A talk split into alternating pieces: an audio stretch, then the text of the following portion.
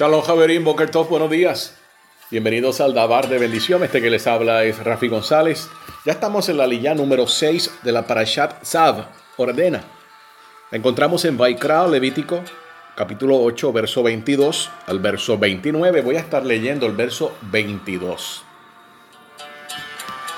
Y acercó entonces el segundo carnero, el carnero de la inauguración, y apoyaron a Aarón y sus hijos sus manos sobre la cabeza del carnero el carnero de la inauguración o también se le conoce como el carnero de la ordenación.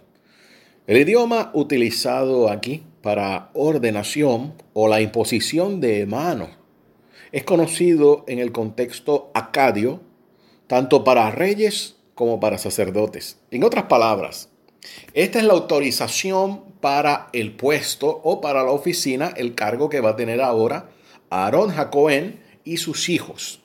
En relación a la sangre en la oreja derecha, en el pulgar derecho, sobre el dedo gordo del pie derecho, la sangre funcionaba también tanto para limpiarse de impurezas y protegerse de contaminación ritual. En un aspecto básicamente del remés, la sangre sobre la oreja simboliza que los Kohanim siempre deben oír y obedecer los mandamientos de Hashem la mano es la parte del cuerpo que se utiliza para agarrar diferentes cosas. Y esta siempre debe estar activa, de tal manera que la sangre sobre el pulgar simboliza que los Kohanim deben cumplir activamente su voluntad.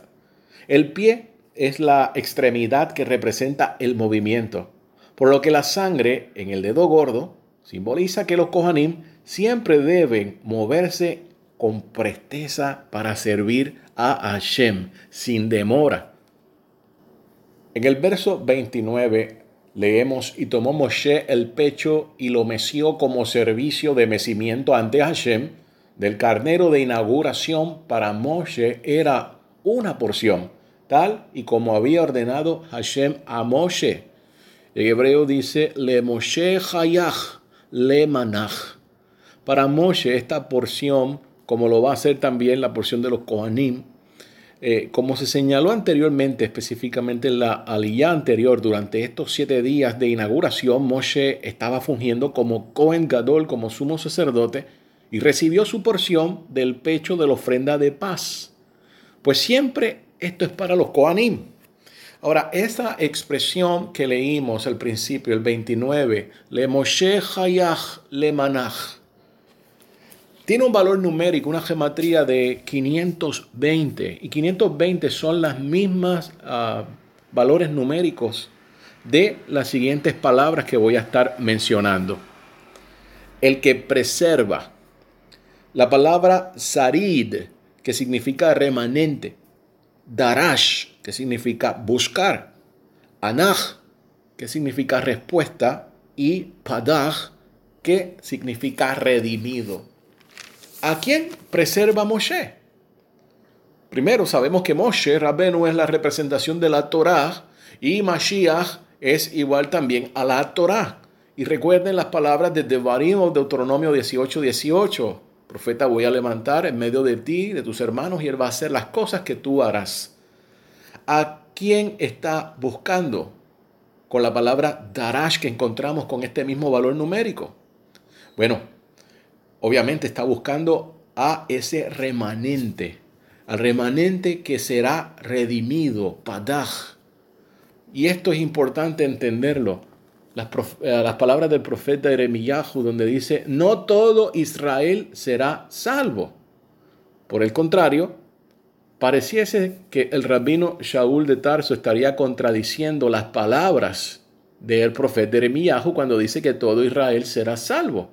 Aquí nosotros podemos entender que solo el verdadero Israel, no me refiero a la persona que haya nacido y haya sido criado en el judaísmo, sino el que realmente esté siguiendo la Torah de Hashem, que cumpla los misvot, los mandamientos, que esté basando toda su vida en lo que señaló nuestro santo maestro Ribi Hakadosh Yeshua, obras de justicia de bondad combinadas con una vivencia de la Torá con una vivencia de estar en comunidad, de hacer los rezos, de comer, obviamente como dice la Torá, el kashrut, etc. Debe ser una combinación completa.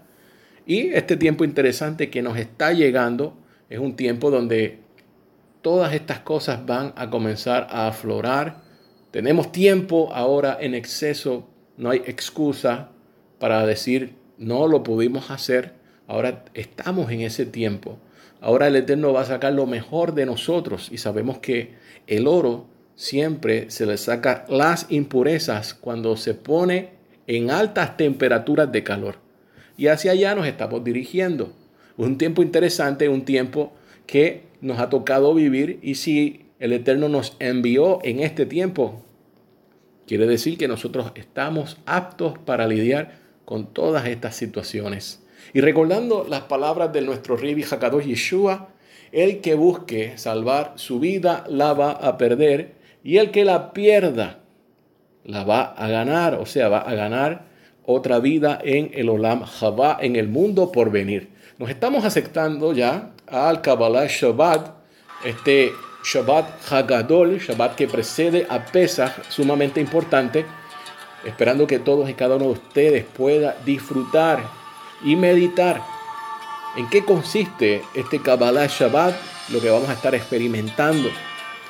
Que todos puedan tener pan, vino, gozo sobre sus mesas. Shabbat Shalom, Javerim.